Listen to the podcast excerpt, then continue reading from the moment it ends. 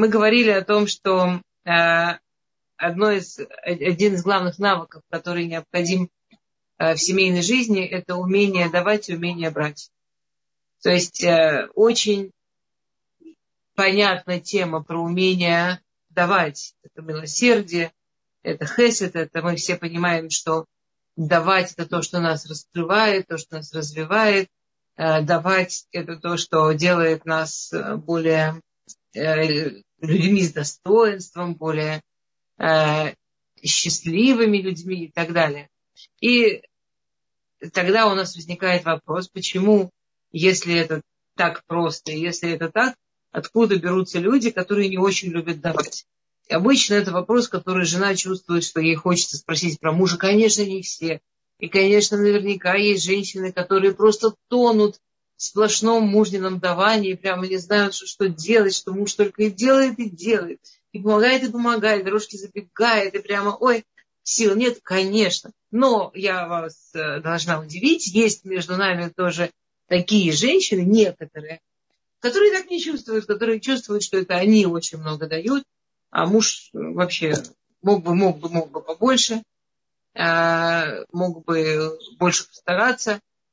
Прикольно, что это вообще никак не относится, например, если там, поговорить с мужем и женой, и муж, например, считает, что он много дает уже тем, что он работает. А жена считает, что это, ну, понятно, что он работает. Во-первых, это просто ну, часть его жизни, она тоже работает, кстати. А во-вторых, это никакого отношения не имеет к домашнему хозяйству, и к, быту, и к совместной жизни, и к помощи друг другу, к ухаживанию друг за другом. Ну, работает, ну, молодец. А дальше что? Ну, а дальше должно быть что? А, и мы остановились на вопросе, э, что можно сделать практически, чтобы и муж тоже был Э, получал удовольствие, и радовался, и хотел давать, вкладывать в семью. И мы говорили, что настоящее, что в принципе умение брать, умение правильно получать, умение брать помощь так, чтобы второму хотелось ее давать, это тоже на самом деле очень большой хесед. Это тоже э, давание. То есть предоставить другому возможность давать а, так, чтобы он хотел продолжать это делать, это, это тоже вид давания. Это тоже, а, на самом деле, мы это очень хорошо ощущаем с детьми. С детьми у нас с этим нет никакой проблемы. Скажем, я хочу научить э, маленького сына, чтобы он рос мужчиной. Да, и я ему говорю, маме тяжело, помоги маме э, поднести сумку. И, и даю ему пакетик. И он волочит пакетик, гордый, я иду, его хвалю, какой он молодец настоящий мужчина помогает маме. Мама женщина, маме не, мама не может тяжелое носить.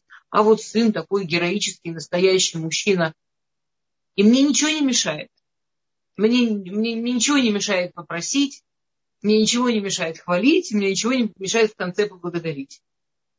И даже если у меня была чуде... у меня сын очень э, такой, у меня сын ему уже 8 исполнилось, что взрослый мужчина, он, он такой меня очень он любит теории придумывать э, на, на все, что происходит в мире. Э, и э, он, значит, я его как-то, когда он был маленький, попросила поднести сумку, и он мне сказал, что он не может нести сумку, потому что у него заболит голова.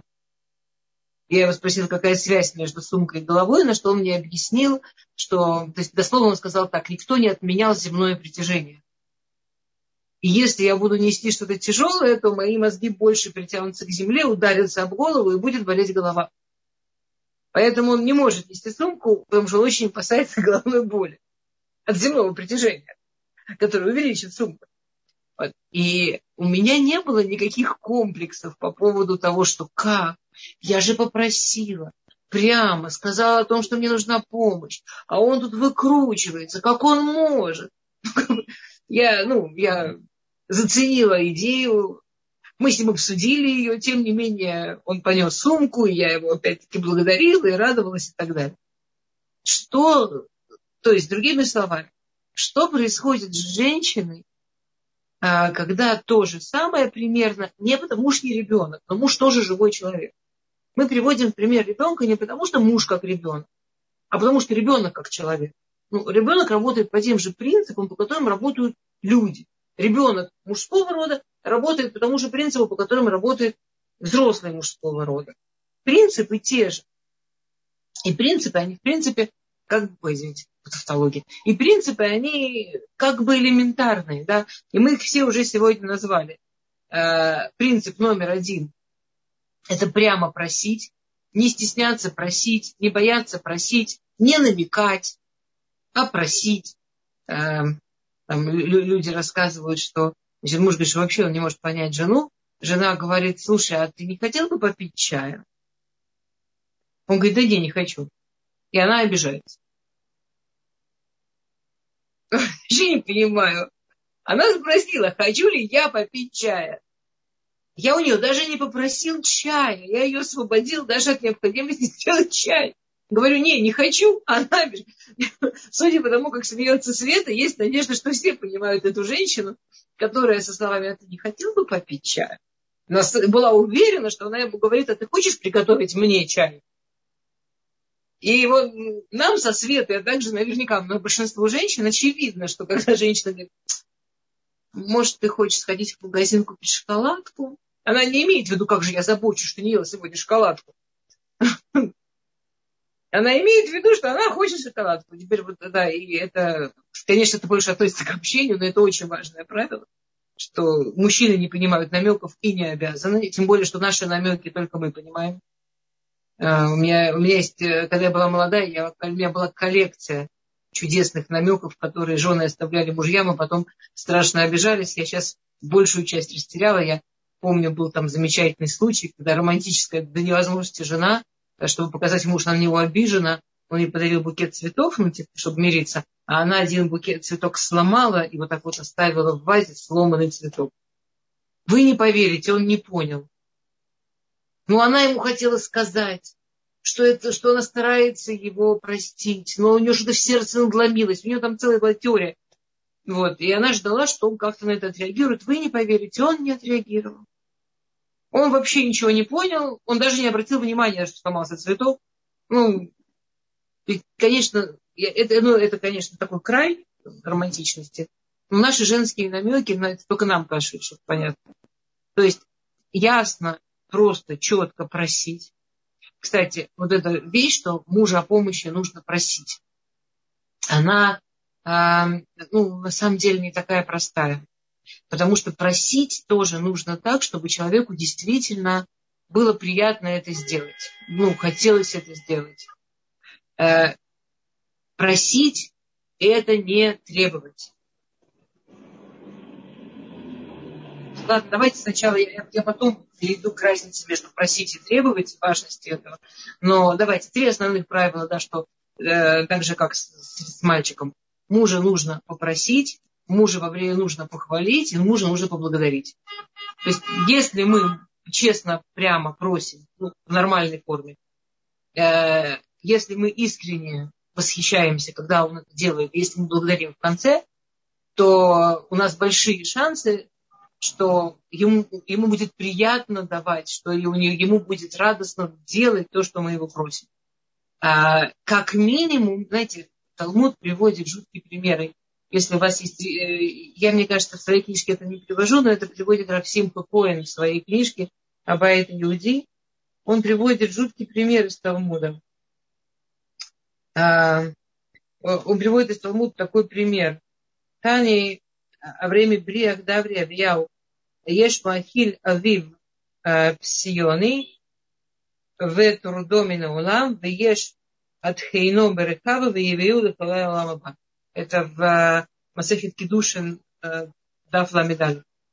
Я переведу, что есть э, кто кормит отца от, откормленными такие, такие курицы, которых откармливали орешками, то есть ну что-то ну, на нашем языке прямо самой шикарной дорогой едой и получает за это гейтон. И есть кто заставляет, кто дает отцу работать на помоле муки. Раньше мололи муки, это толкали а, такой каменный круг по каменному кругу. Это тяжелая физическая работа. И получают за это Ганеден. Спрашивает Талмуд, как это может быть. Как бы есть мецва базисная, уважать родителей. И вот один сын, он типа уважает родителей, и он дает отцу лучшую, самую дорогую еду. Очень дорогую, очень шикарную. Но он дает это с таким видом, с таким лицом, с таким пренебрежением, с, так, с, с, с, с таким равнодушием, без любви. Он, он как бы, когда он придет на тот свет, что вот за этот его поступок, который он-то думает, что он сделал огромную вещь, он дал отцу шикарную штуку, а он получит за это геном, он ад за это получит, он за это получит очень большое наказание. Потому что вот это его давание, оно было таким унизительным и таким неприятным для отца, который делал ему только добро, что он, он будет за это еще расплачиваться. И другой сын, который даже у него нечего дать. И они там все работают на тяжелой работе. И, и он вынужден пользоваться тоже помощью отца. Но он это делает с такой благодарностью, с таким теплом. И он дает отцу почувствовать при этом такую любовь, что он получит за это Ганедон. Хотя, казалось бы, он дает отцу тяжело работать, а он получит за это рай, за то, что он относился к отцу с благодарностью и любовью. То есть то, что мы делаем, конечно, огромная разница, как мы это делаем. Там как, как, да, как было, помните, вот была целая серия древних еврейских советских анекдотов, дело не в нации, дело в интонации. Помните, там, э, ну, советские, их было их куча, куча таких анекдотов, советские, классические обычно. У нас сегодня путешествие, Светочка, по, по вашей квартире. Как это есть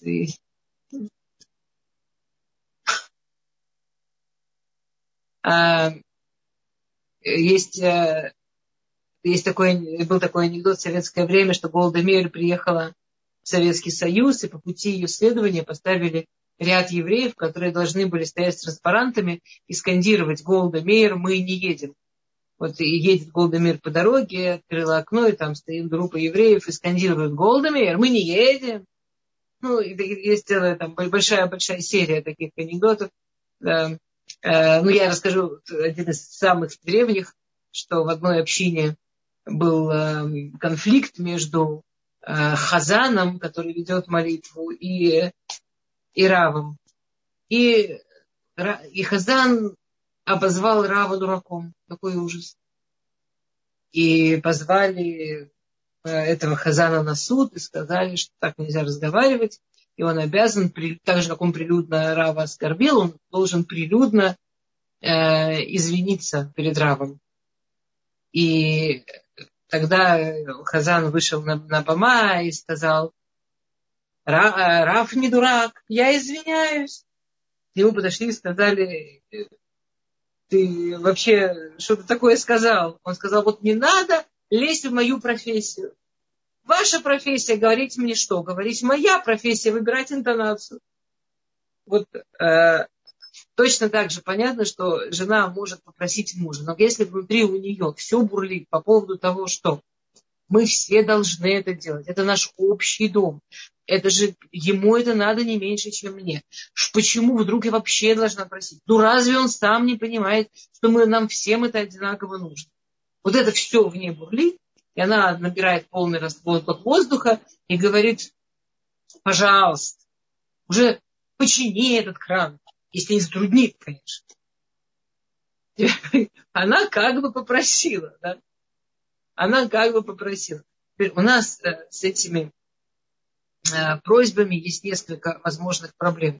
Женщина, мы уже говорили об этом, действительно сотворена так, что мы себя чувствуем частью дома, и нам действительно не надо, чтобы нам указывали, что здесь делать. Это наш дом, это часть нас. Как-нибудь мы сами все понимаем и справляемся. Мужчина не чувствует дом частью себя, поэтому для него это все абсолютно неестественно, для него это все абсолютно не само собой. А, да, я просто хочу сказать, подумала, что как уж очень однобоко все звучит. Женщины чувствуют дом частью себя. К сожалению, а, я сейчас скажу гадость. Все, кому не нравится, ну, забудьте сразу. Женщина не чувствует мужчину частью себя. Для женщины берет огромные усилия понять, что вот этот ее муж, вот этот мужчина, он реально часть нее. Не часть ее дома. Не вот у нас есть общая жизнь, общая забота, общий дом, общая, общая семья, и мы вместе на это работаем. И он должен тоже на это работать, само собой. Это мы чувствуем вот так а часть нее. и насколько ей важно, что с ним и как он, и как он себя чувствует, действительно часть нее. Мужчина не чувствует дом, часть у себя, но мужчина очень быстро, лихо и сильно чувствует женщину часть себя. То есть получается, что мы немножко, наш дом там, где дом, а его дом там, где мы. Это большой, то есть э, до такой степени, что Талмуд говорит, что мужчины намного более верны семье. Значит, вот этому вместе мужчины и женщины, мужчины более верны. Мужчины больше нас принимают как, как часть своей личности, как часть своего э, я. Это в смысле, что это не то, что прям так все, вот мы такие идеальные, они вот бедные трудиться должны. Есть вещи, над которыми мы должны трудиться, а они нет. А, другая проблема спросить правильно просьбу, поэтому уже женщине иногда просить просьбу, ей кажется, что это оскорбительно. Это не оскорбительно, он по-другому построен. И потом вообще нужно, знаете, было у, Жванецкого была такая замечательная фраза, я не наверняка приводил, но я ее люблю, буду приводить. Врачам, там, сестрам и нянечкам можно не платить, если не интересует результат. Если меня интересует результат, то я думаю, как правильно сделать. И это в этих вещах, которые, почему я так на этом тормознулась, все, что касается давания, кроме того, что это база-база, это то, из чего вырастает любовь. Женщина, которая правильно понимает, как сделать так, чтобы муж был частью вот этой системы совместного давания, брания, она действительно выстраивает их самое настоящее вместе. Вот из этого вырастает любовь. Вот из этого вырастает то, что когда люди вместе 30, 40, 50 лет, они по-настоящему вместе. А, а они друг другу, это тепло и забота, и, и не страшно стариться вместе. А не два соседа, которые живут невдалеке, и, и чтобы она только закрыла рот, он так и быть сделает, что он требует. А еще одна просьба в том, еще одна проблема в том, чтобы правильно просить. У женщин есть такая проблема, у многих. Женщины часто сначала э, жалуются, а потом просят. Ну, как бы сначала описывают, как им тяжело, а потом просят. Ты не представляешь, как у меня болит спина, подними сумки. Ты, я так страшно устала, помой посуду. Теперь как бы, и как бы, ну, такая человек, ну, такая форма. Э, нужно понимать несколько вещей. Первое, почему-то эти, после этих просьб мужчина делает, но делает с таким лицом, что потом эта женщина, знаете, мы же еще очень любим тоже как. Там жена просит у мужа, и потом и начинает ему ныть, что он не с таким лицом сделал, не с таким выражением. Э, вот если все женщины, которые обращают внимание с таким лицом, с каким выражением, а, точно знаю, что если сначала сказать жалобу, а потом просьбу, мужчина сделает. То есть если женщина говорит, там у меня очень болит спина, подними сумки, он поднимет. Но это будет делать с таким лицом, а некоторые даже скажут, а я тоже устал, да, да, да, да. он будет ныть, он, он поднимет, но сделает так, чтобы женщине было максимально неприятно. Они не делают а, это с целью, чтобы женщине было неприятно. Они это делают потому, что, как мы только что сказали, давайте, давайте Почему так делает женщина? Женщина так делает, потому что мы не хотим чувствовать себя, что мы э, там э, нацлониот, как сказать нацлониот, э, что мы выдавливаем из них помощь. Мы хотим, чтобы они понимали, что это я бы могла, я бы сделала, но мне действительно нужна помощь, по-настоящему нужна. То есть мы это делаем от хорошего. Проблема, что, как мы только что сказали, мужчина часть его природы, часть его творения, что мужчина чувствует женщину очень сильно частью себя. И мужчина создан Всевышним так, что ему абсолютно физически надо, чтобы его жена чувствовала себя довольной, радостной и счастливой. Это иногда принимают удивительные формы, к сожалению. Я видела случаи, когда мужчины э, делают какие-то страшные выкрутасы, делают какие-то совершенно неприемлемые вещи, и на самом деле они все это делают, чтобы не расстроить жену. То есть их это не останавливает. Но женщины считают, что раз ему так важно, чтобы я была счастливой, это его должно остановить от делать глупости, гадости или ничего не делать. Вообще нет. Мужчин это ни от чего не остановит.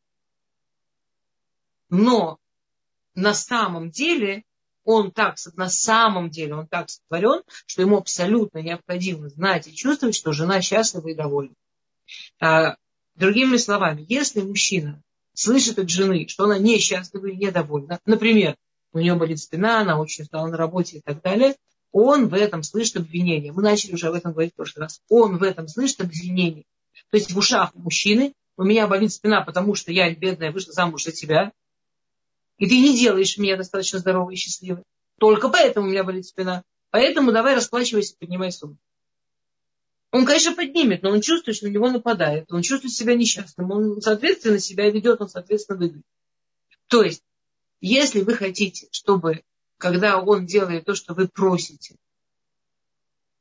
он себя с этим хорошо чувствовал, ему хотелось еще, еще так делать, всегда делайте наоборот. То есть сначала просьба, будь добр, подними сумки. Там, пожалуйста, подними сумки. А потом, когда вы его хвалите, тогда можно сказать, слушай, ты такой молодец, ты так мне помог, я так тебе благодарен. Ты знаешь, у меня сегодня болела спина, и ты меня просто спас. И все, и вы поделились, и у вас счастливый муж, и у вас пара, в которой людям в радость и хочется делать друг для друга приятно. Тоже нужно понять. Знаете, мужчина, он действительно искренне считает, что когда он поднимает эти сумки, он делает вам подарок. Или когда он, неважно, когда он гладит себе рубашку, неважно, что он делает. Но так как все, что он делает дома, он действительно у себя в голове делает, чтобы вы были счастливы. Абсолютное большинство мужчин прекрасно бы себя чувствовали. Вот в таком, не знаю, малюсеньком каком-то там, с минимальными, на наш взгляд, женскими бытовыми условиями, в том же свитере, и, и прекрасно. Э, они там э, живут в мужских общежитиях. Кто когда-то был в мужском общежитии, поймет, о чем я говорю. Прекрасно себя чувствует. Э, мне рассказывал какой-то парень, что у них в общежитии, когда стол очень сильно пачкается, они мальчики аккуратные, поэтому они накрывают стол газеткой. Вот. И в какой-то момент стол стал выше, чем они могут есть. Но они же с него ничего не снимают, вы поняли, да? Не моют, не снимают. Они накрывают это газеткой. Оно прилипает. Очень удобно. Какой-то...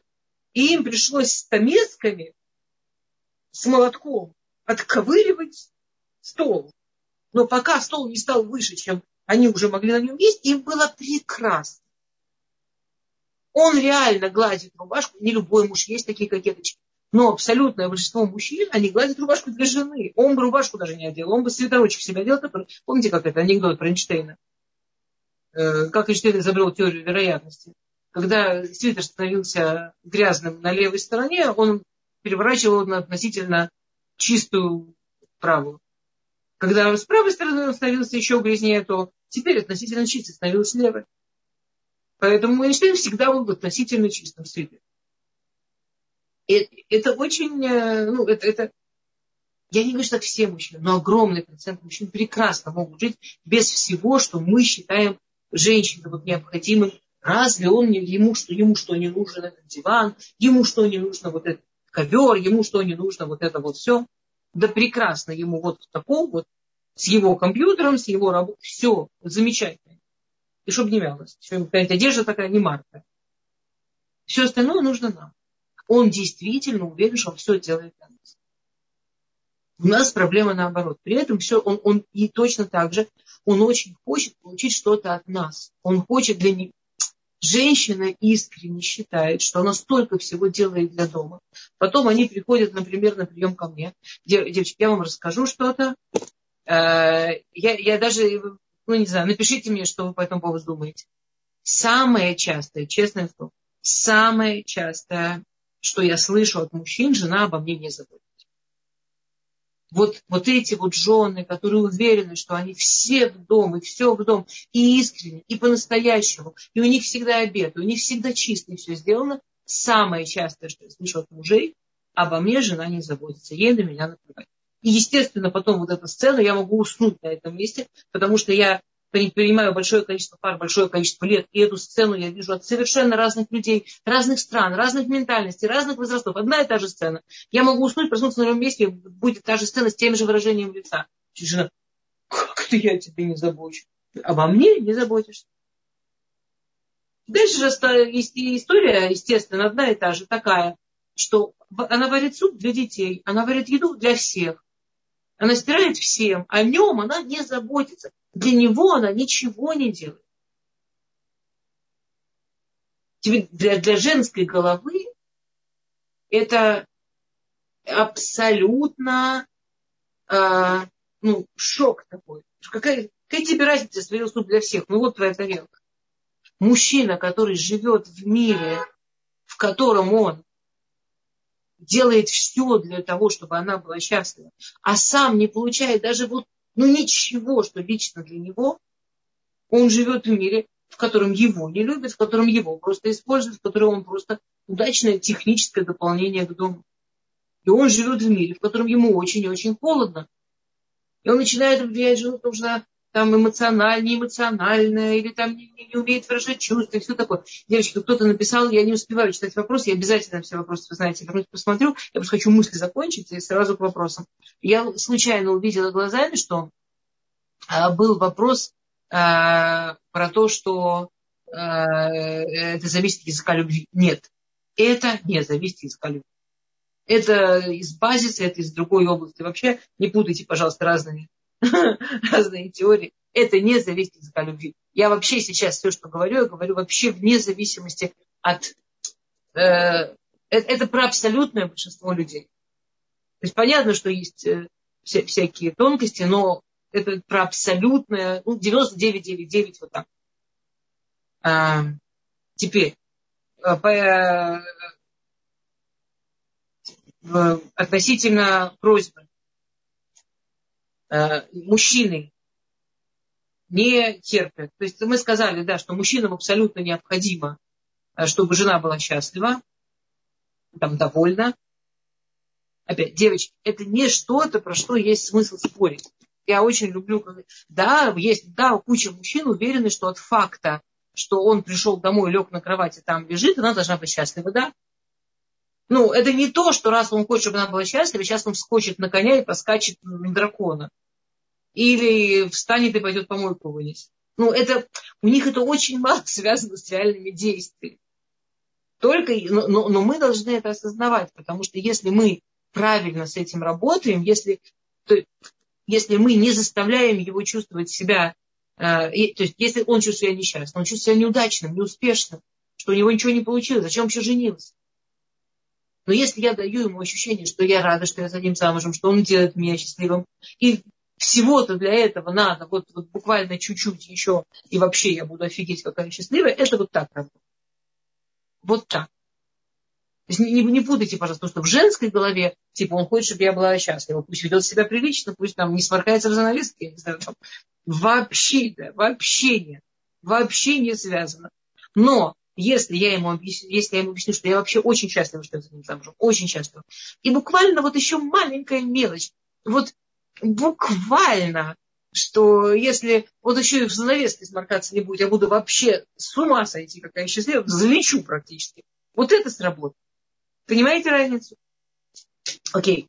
А, э, кроме того, что мужчине необходимо, чтобы жена была счастлива, ему необходимо, как мы уже сказали, восхищение и благодарность. То есть процессе, что он что-то делает, восхищение, после того, что сделал, благодарность. А, восхищение есть куча смешных историй, реально смешных. Там, например, э, две соседки поменялись мужьями, ни, ничего неприличного. Я, я понимаю, поменялись мужьями для домашней работы. То есть они договорились, что каждая будет на голубом глазу просить соседа о помощи. И у них это потрясающе работало, потому что когда она просила своего мужа починить кран, он обязательно, обязательно, обязательно чинил через год, ну там через полгода, через три месяца. А когда просил соседка, чинил в тот же день. Ну там вешать занавески, все что угодно. Что оказалось? Как это обычно выглядит? Скажем, э, там э, любимый пример Овсинки Коина, дома протекла, про, протек, э, там, вода протекла, там, труба сломалась, не знаю, протекла. И женщина одна дома с детьми, она Э, и там уже капает наружу, вдруг заходит сосед, там стучится, говорит, ой, у вас такая проблема, давайте я вам помогу. Говорит, что вы, что вы, не надо, вы, вы, вы с работы пришли, вы уставшие, не надо, вы что вы. Он говорит, нет, ну я, я помогу, мне не сложно. Он идет, чинит, все время, пока он чинит, она стоит у него за спиной, мне так неудобно. Спасибо большое. Ну как же вы меня выручаете? Ну чтобы я, я даже, мы бы все утонули сейчас, и дети. И мы все так вам благодарны. Какой же вы молодец, ну, спасибо вам большое. Он уходит, она ему еще там полчаса говорит, как она ему благодарна и какое спасибо, и потом еще и вдогонку там печет ему пирожок, чтобы сказать спасибо. Э, скажем, та же история протекла труба, стук в дверь, входит мужчина, но этот мужчина случайно муж. Реакция жены. Что такое? А еще на пару часов позже мы никак не могли прийти. Тут дом тонет, жена с детьми пропадают. Он где-то шляется. Я был на работе. На работе. Ну и что? А мы тут посмотрим, что происходит.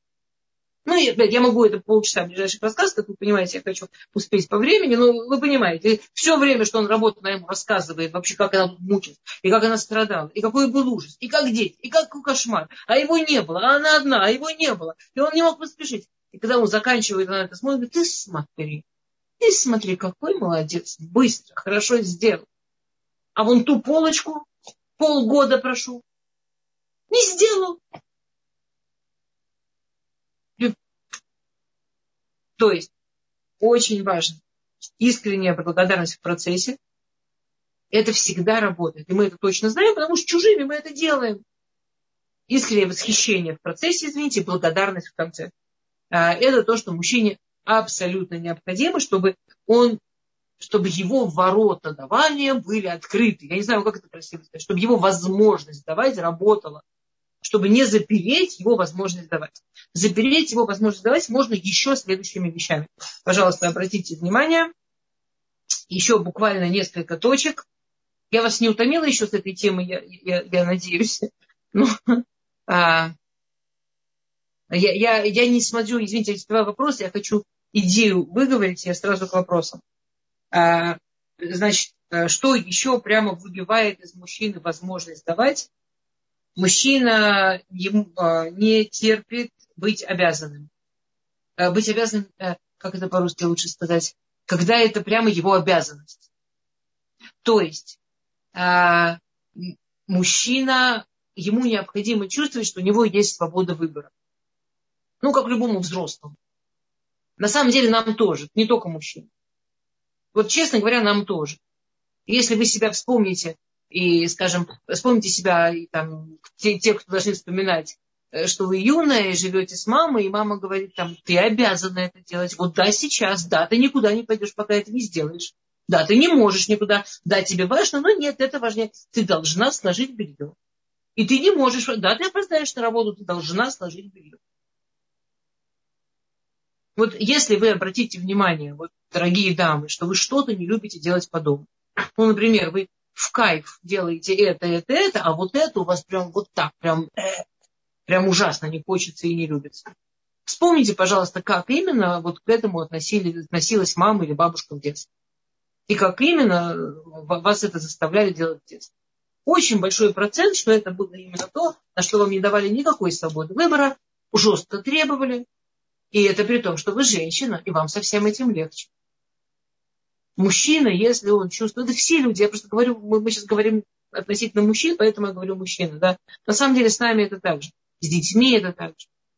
А, если чувствует, что нет никакой свободы выбора, на него очень давят, он обязан это делать, и выхода никакого. Ну, человек, которого сажают в тюрьму, психически нормальный, будет стараться из тюрьмы бежать. Человек, который чувствует, что его загнали в угол, будет стараться спасаться. И и он сделает все, чтобы это не делать, и все, чтобы это избежать. Ну а дальше уже зависит от э, уровня творчества, уровня, так сказать, э, способностей, уровня воображения, силы воли, морально-волевых качеств. Кто-то просто скажет, нет, не буду делать. Кто-то будет делать так, что вы сами в жизни больше не попросите. Ну, это уже зависит от человека. А, абсолютно э, у мужчины есть страх быть захваченным. То есть на самом деле женщины тоже. Но у мужчин-то сильнее. Мужчине ужасно страшно, что что-то будет навсегда. То есть, если вы скажете, а давай, теперь твоей обязанностью навсегда будет мыть посуду.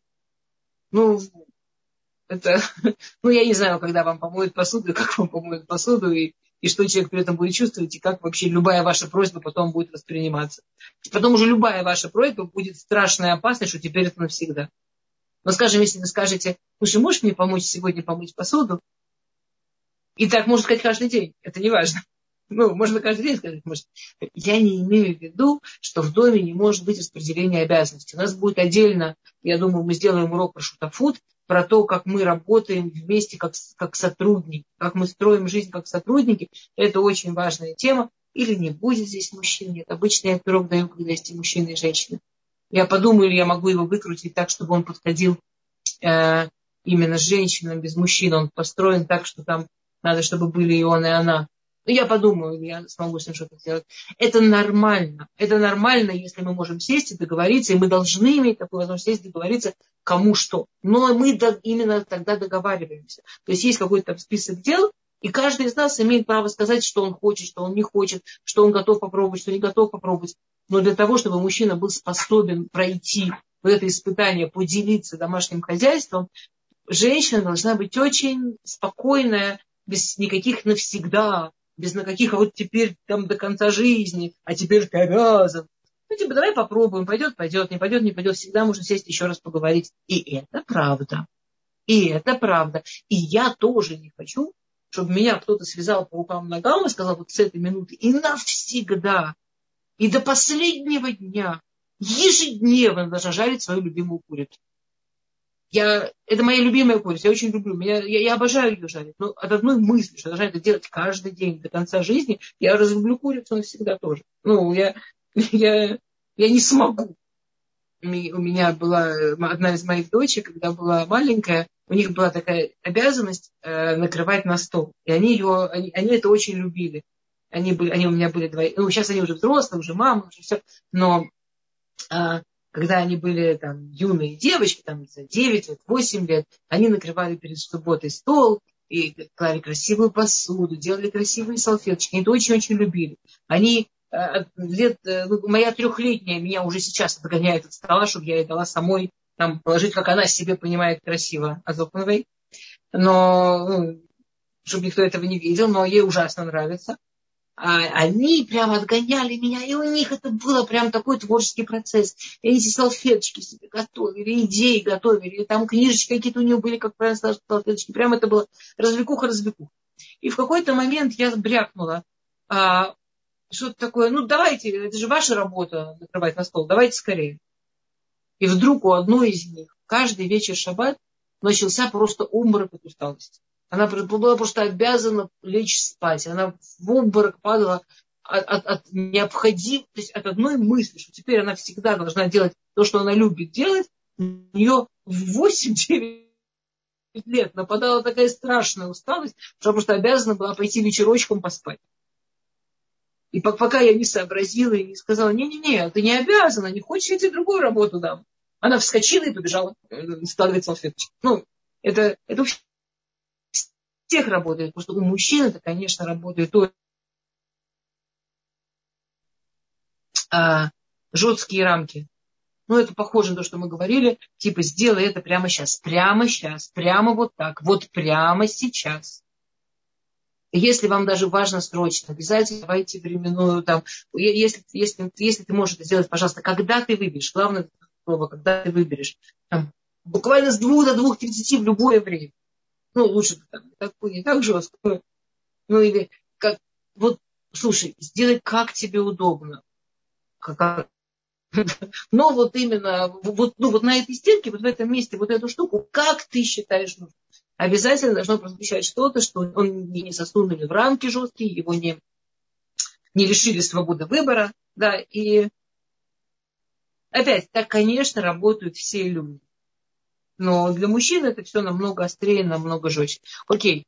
Фу, я просто, я прям поставила перед собой задачу успеть до 45 минут, как честно, высказать идею, идем к вопросу. Да. А, ой, э, да, нет, я не договорила. Так, э,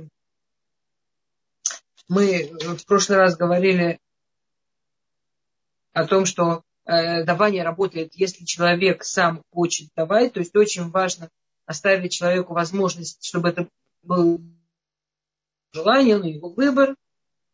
А,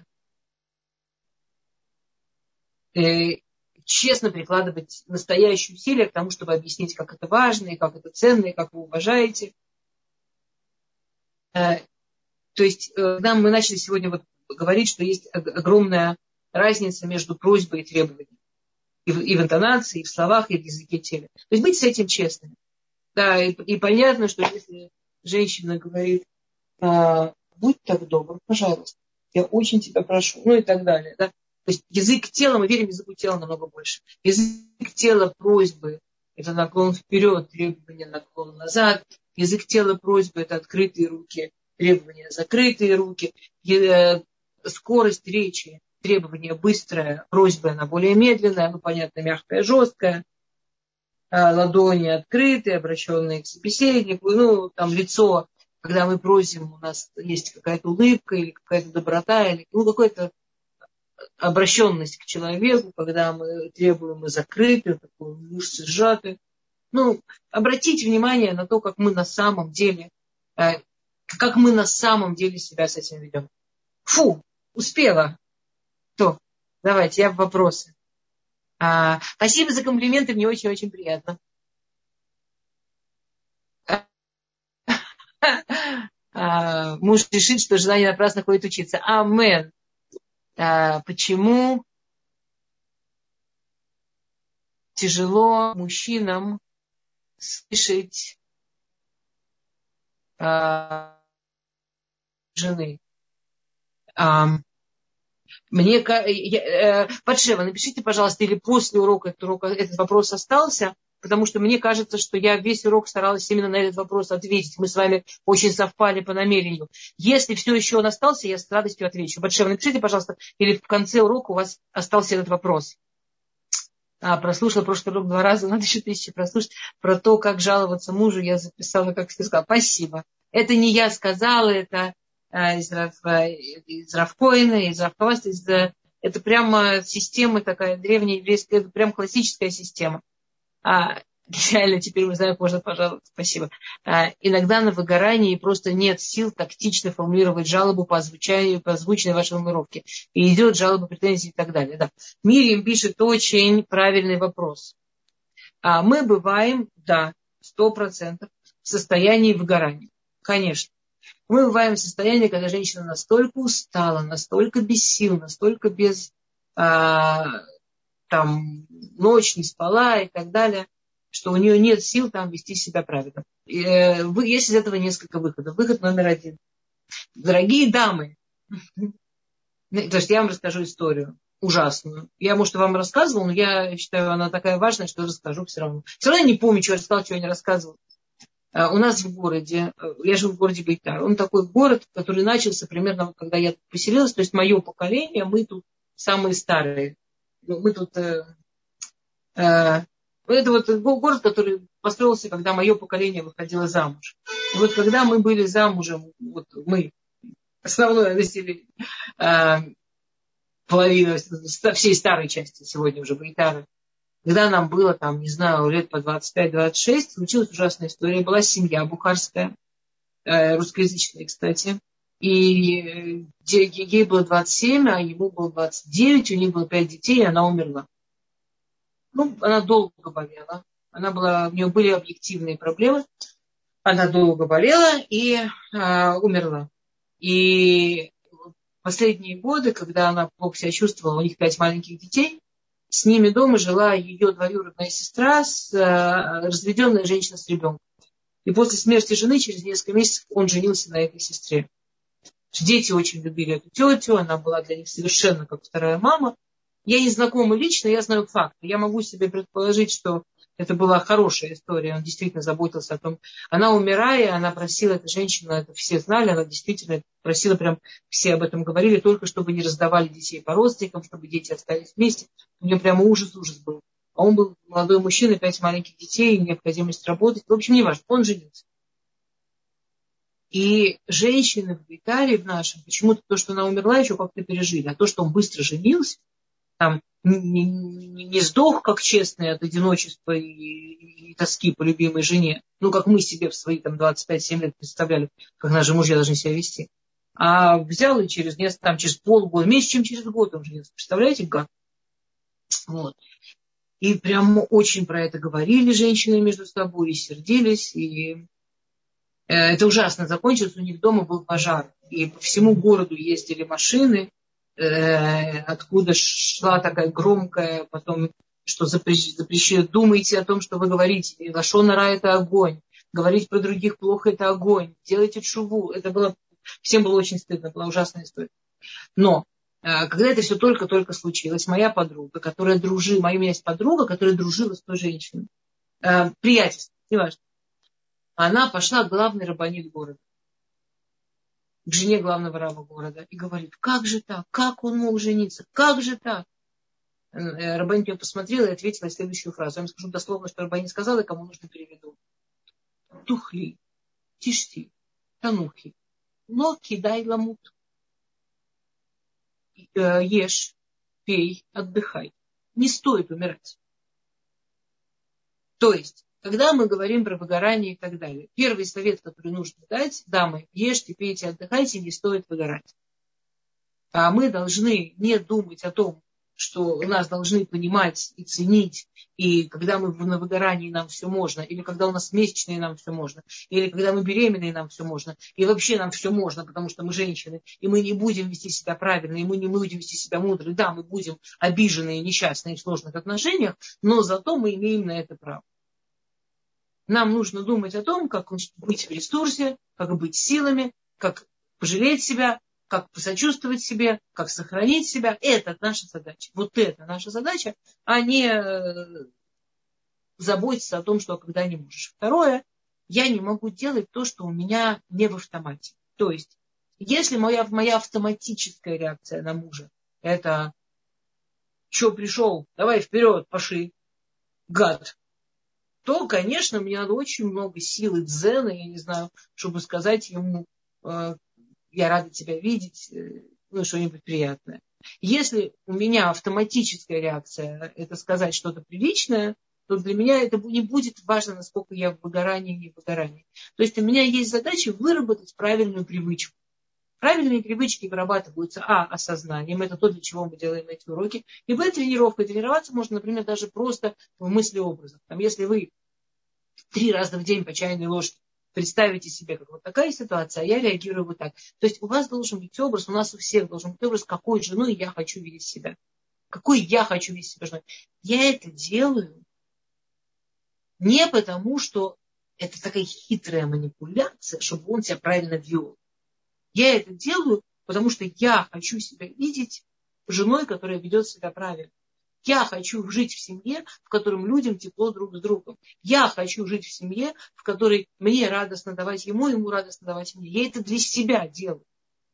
Потому что моя главная жизненная задача – это моя жизнь. А не дай бог не манипуляция. Окей. А, Тов. А, про языки любви сказала. Когда вы сказали, что мужчины могут жить как, как мужчины могут жить, мой комплекс нечистюли сразу пропал. А когда сказали, что мужья думают, что о них не заботится, вернулся. Какая обида. Не-не, к, к нечистюле это никак не относится. Дамы, послушайте.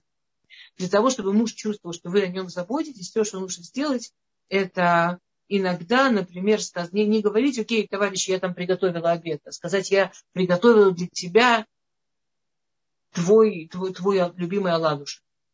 Ну и что, что вы эти ладушки тоже всем остальным приготовили? Я их приготовила всем, потому что хотела приготовить тебе, ну и заодно, чтобы они... И иногда надо таки сделать один оладушек, или купить одно мороженое, или купить там один пирожок, чтобы вот... Это, это память. Кстати, очень хорошо для воспитания детей, что есть что-то для папы, и это нормально, а не вся жизнь вокруг детей.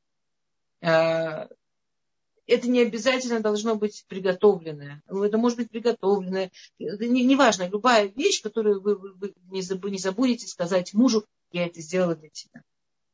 Э, Рабанит, моя любимая история про рубашки, которые себя гладят, я рассказывала.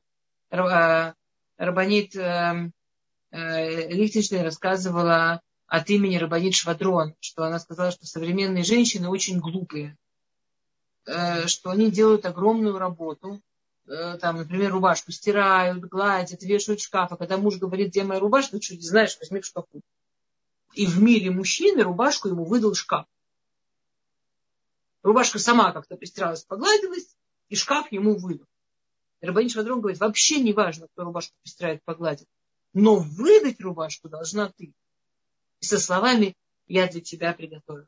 И в его мире, даже если это рубашка, которую неважно, кто постирал, погладил, неважно, футболка, неважно, что это. Но в его мире это, о нем заботятся, его любят. Окей. А, ой, ой, я не туда залезла, извините. Дальше вопросы. А, оп. Так. Поэтому не нужно комплексовать по поводу нечистюли. Это действительно бывают мужчины, которым прямо там очень чистоты не хватает, но в основном они видят вас и нечистоту. А, это как мы говорим друг с другом. Классно. Я не, а, хорошо. Я хотела бы купить книгу, но офигенно начинает. Он отвечает, я знаю, что уже очень многим людям он послал.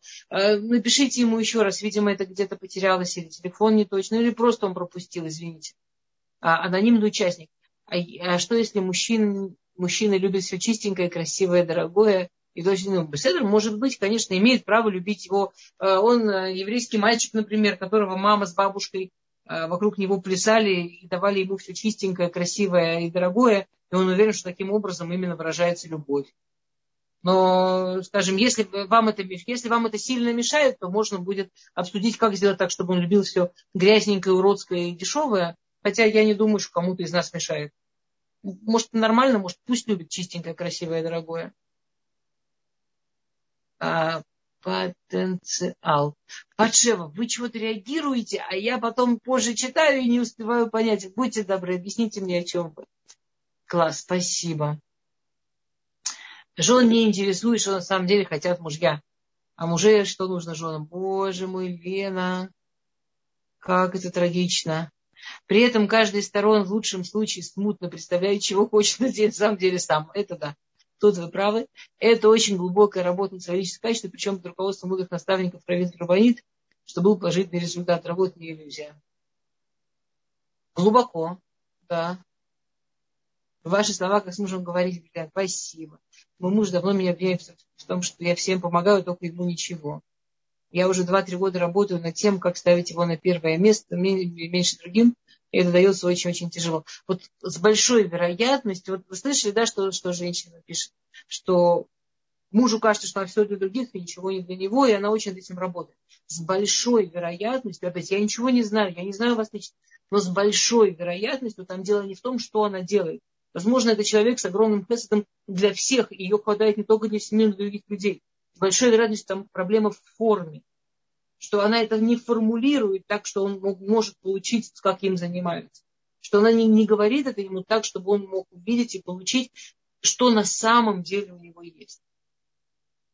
Чтобы с огромной вероятностью физически ничего менять не надо, только форму. А, я, я не утверждаю, но я бы точно рекомендовала это проверить. А, есть ментальность восточных мужчин не, не мыть посуду или не готовить. Батшев, вы знаете, э, во-первых, то, что я, э, все, что мы всегда, мы, обратите внимание, все, что мы учили, подходит замечательно восточным мужчинам. Все, что мы сегодня говорили, прекраснейшим образом работает с самыми восточными мужчинами. Прекраснейшим. А восточные мужчины э, действительно есть, кто вырос дома, у которых, в домах, в которых есть очень жесткие определение, что мужская работа, что не мужская. Кстати, сготовить вы ошибаетесь. Обычно у восточных мужчин, во всяком случае, готовить мясо, там у них есть целые области, где готовить только мужчины. Женщины вообще не могут. И там главное женщинам туда не мешать, а то мы тоже, знаете, умеем э, не допустить. Ну и если мужчина именно какую-то вещь ему сложно делать, э, если вам принципиально, чтобы он делал именно это, это решаемо. А если вам не принципиально, ну, то хорошо, он вырос, так, так, ну, ну и хорошо. Но вообще восточные мужчины замечательно помогают, прекрасные отцы, прекрасные мужья, а, если себя с ними правильно вести. Они просто немножко острее, чем ашкенадские, относятся вот ко всему, что уважение, свобода и так далее. Девушки э, хотят сказать навсегда, потому что сами боятся, вдруг завтра забудут или скажут не хочу. Ну, конечно, боимся. Просто если мы скажем навсегда, то у нас гарантия, что завтра скажут не хочу. А если не скажем, есть шанс. А, большое спасибо за урок. Спасибо вам. Очень полезная информация. Я стараюсь. Дай Бог мудрости все применять в жизни. Амен.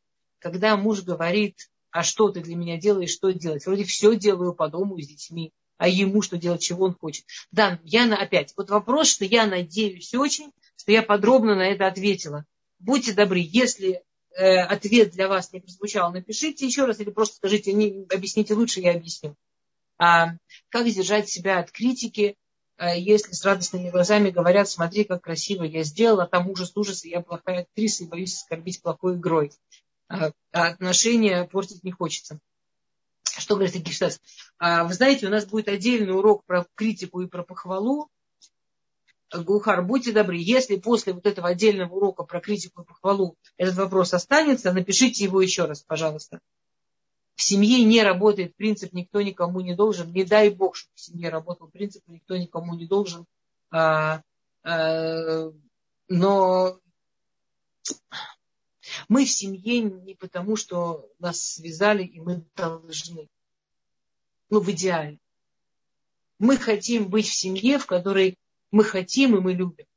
И нам тепло, и мы хотим греть. Поэтому пользоваться принципом э, ты должен или я должна, ну, это не про любовь. Это не про любовь, это не про семью, уж точно не про еврейскую семью. А, у, меня э, Рабанит зашла, у меня есть минута да, ответить или уже, или, или уже все? Что там, Мирим, что там? А... Пока нет, пока я не вижу. А, ну хорошо. А, тогда давайте быстренько дальше.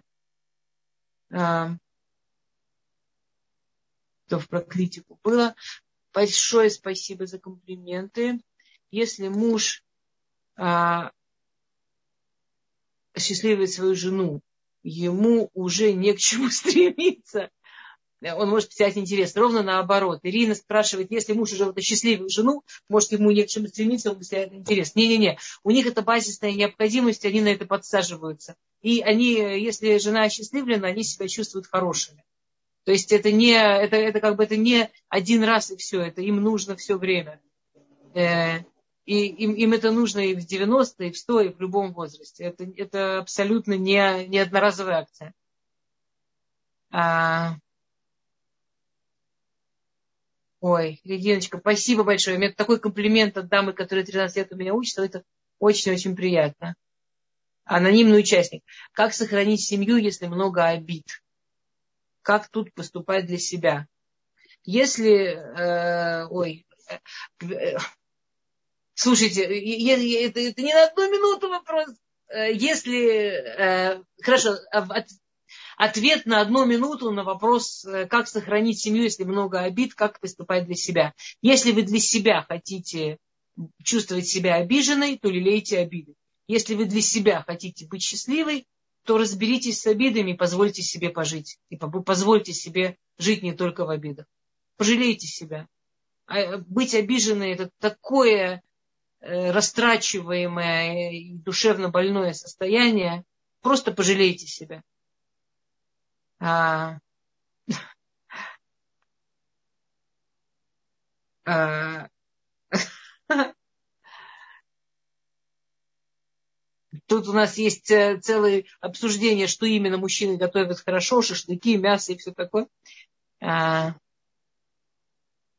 Э, ой, у меня такая замечательная браха. Э, мне, желают, чтобы внутренняя звезда светила мне и близким, и все. Амен. Спасибо большое. Амен. А, я тоже считала про э, трех женщин в жизни мужчины.